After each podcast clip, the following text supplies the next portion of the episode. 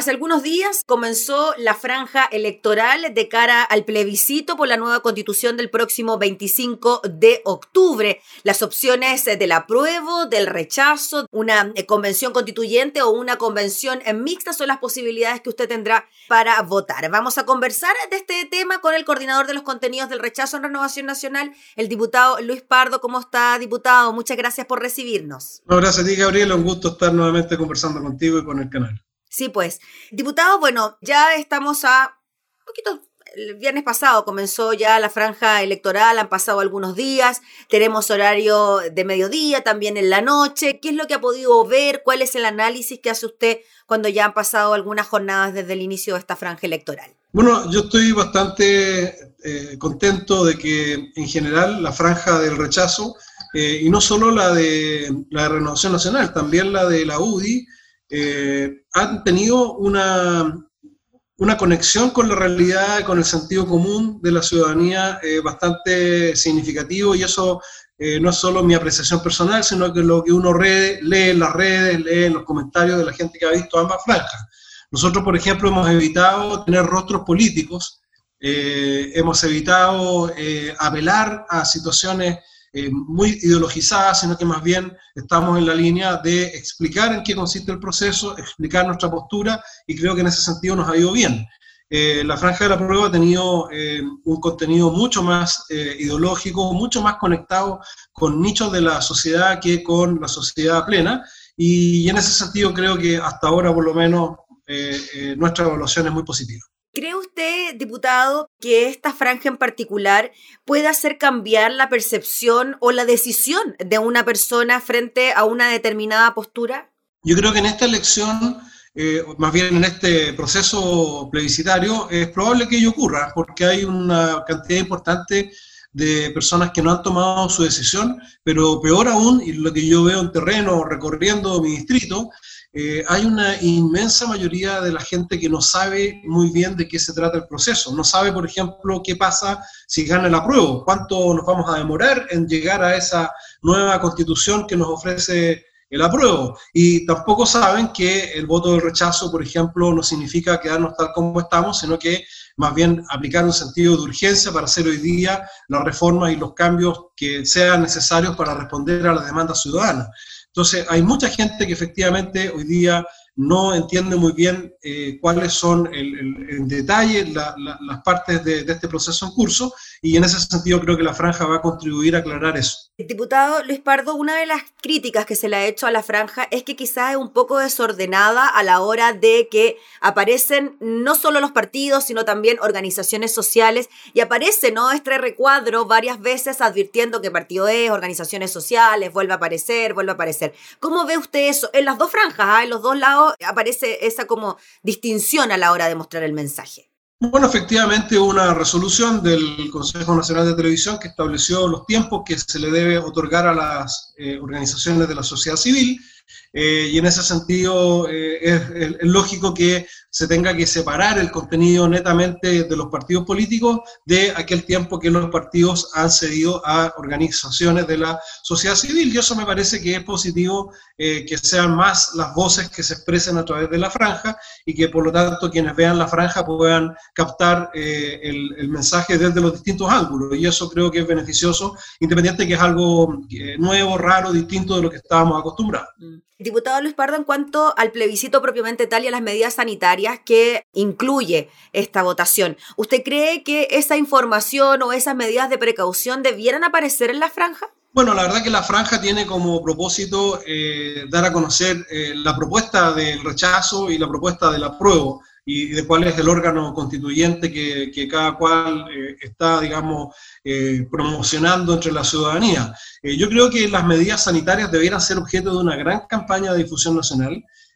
yo soy muy crítico además y autocrítico porque es mi gobierno de que no se han hecho todas las eh, esfuerzos necesarios para hacer una campaña mucho más activa eh, a nivel de las medidas sanitarias en general. Y creo que el plebiscito amerita un esfuerzo en ese sentido, porque desgraciadamente hay mucha gente que no va a participar por temor a la pandemia, particularmente eh, adultos mayores. Y eso para nosotros además es muy preocupante porque estimamos que en ese segmento de la sociedad es donde tenemos además un, gran, un gran respaldo para la opción del rechazo.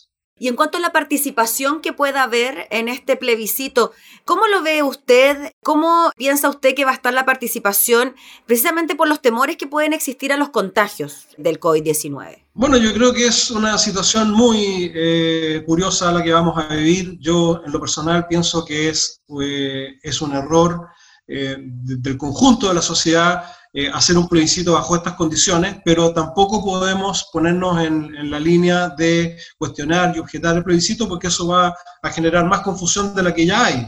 Eh, pero obviamente que un plebiscito de esta envergadura debiera hacerse en momentos en que el, país esté en condiciones de, em, de, abordarlo. Y en este momento no hay ninguna duda que va a haber una merma importante de participación ciudadana, pero además hay una cantidad importante o más bien que una cantidad, eh, hay una sensación térmica, hay una preocupación ciudadana que, contrariamente a lo que sostienen quienes eh, promueven eh, el, el, plebiscito y el apruebo, la gente está mucho más preocupada de lo que va a ser su futuro inmediato, de lo que va a ser la pérdida de empleo que está experimentando la economía producto de la recesión mundial, de lo que es la misma crisis de la pandemia, y por lo tanto introducir un plebiscito en estas condiciones creo que no es lo óptimo, pero es lo que está establecido y por supuesto tenemos que respetarlo y por eso yo llamo a que se adopten todas las medidas para que la participación ciudadana pueda ser la máxima posible y despejemos todos los temores, particularmente de los mayores, de los adultos mayores, para que puedan participar en el proceso. ¿Usted hubiese preferido, diputado Luis Pardo, que el plebiscito se aplazara en virtud de lo que está ocurriendo con el COVID? Yo creo que hay tanta ansiedad de quienes eh, son los eh, principales promotores de este proceso que no han querido ver el contexto de la realidad. Pero vuelvo a decir, eh, eh, ya está establecido así, vamos a jugar, con las reglas del juego que hay, vamos a enfrentarlo, pero obviamente lo más razonable habría sido no hacer un plebiscito en medio de una pandemia, de una crisis económica como la que estamos viviendo. Diputado, en cuanto a la postura de renovación nacional, que sabemos hay dos, algunos están por el apruebo y otros están por el rechazo, ¿usted cree que se ha logrado comprender aquello que finalmente en renovación nacional hay dos posturas frente a este plebiscito porque están presentes en la campaña del apruebo y también en la del rechazo? Bueno, sin lugar a dudas, para la militancia, que en forma mayoritaria está por el rechazo, esto es un poco desconcertante y, genera eh, ruido, pero eh, es legítima la opción del apruebo y por lo tanto eh, hay que tener respeto por aquellos que han adoptado esa opción desde nuestro propio sector. Yo espero, sin lugar a dudas, que la opción del rechazo esté eh, ampliamente eh, respaldada por nuestros sectores en, lo que refiere al acto electoral y también por una gran votación de centro de gente que no tiene afiliación política y que su sentido común la va a inducir a votar por el rechazo, como esperamos que sea. Mm. Diputado, finalmente, de lo que se viene de ahora en adelante de la franja electoral, ¿qué nos puede anticipar? ¿Qué nos puede adelantar? ¿Van a haber cambios? ¿Vamos a seguir en la misma dinámica? ¿Cómo lo ve? ¿Cómo lo proyecta usted? Nosotros tenemos un, material que hemos venido preparando y ajustando de acuerdo a, cómo ha cambiado más la realidad. Vamos a introducir elementos de humor que son eh, bien... Eh, eh, creo yo, eh, positivos en términos de llegar eh, en forma más directa a, explicar la realidad de lo que representa nuestra opción y de lo que representa la, la, opción contraria. Por lo tanto, creo que nuestra franja va a seguir en la línea de una conexión muy profunda con la, la, gente que la está mirando a través de la televisión, gente que no tiene necesariamente una posición ideológica o política eh, absolutamente definida, y, en ese sentido vamos a profundizar en la línea que ya lo hicimos y lo venimos haciendo eh, en estos primeros días de franja. Diputado, y lo último, ahora sí,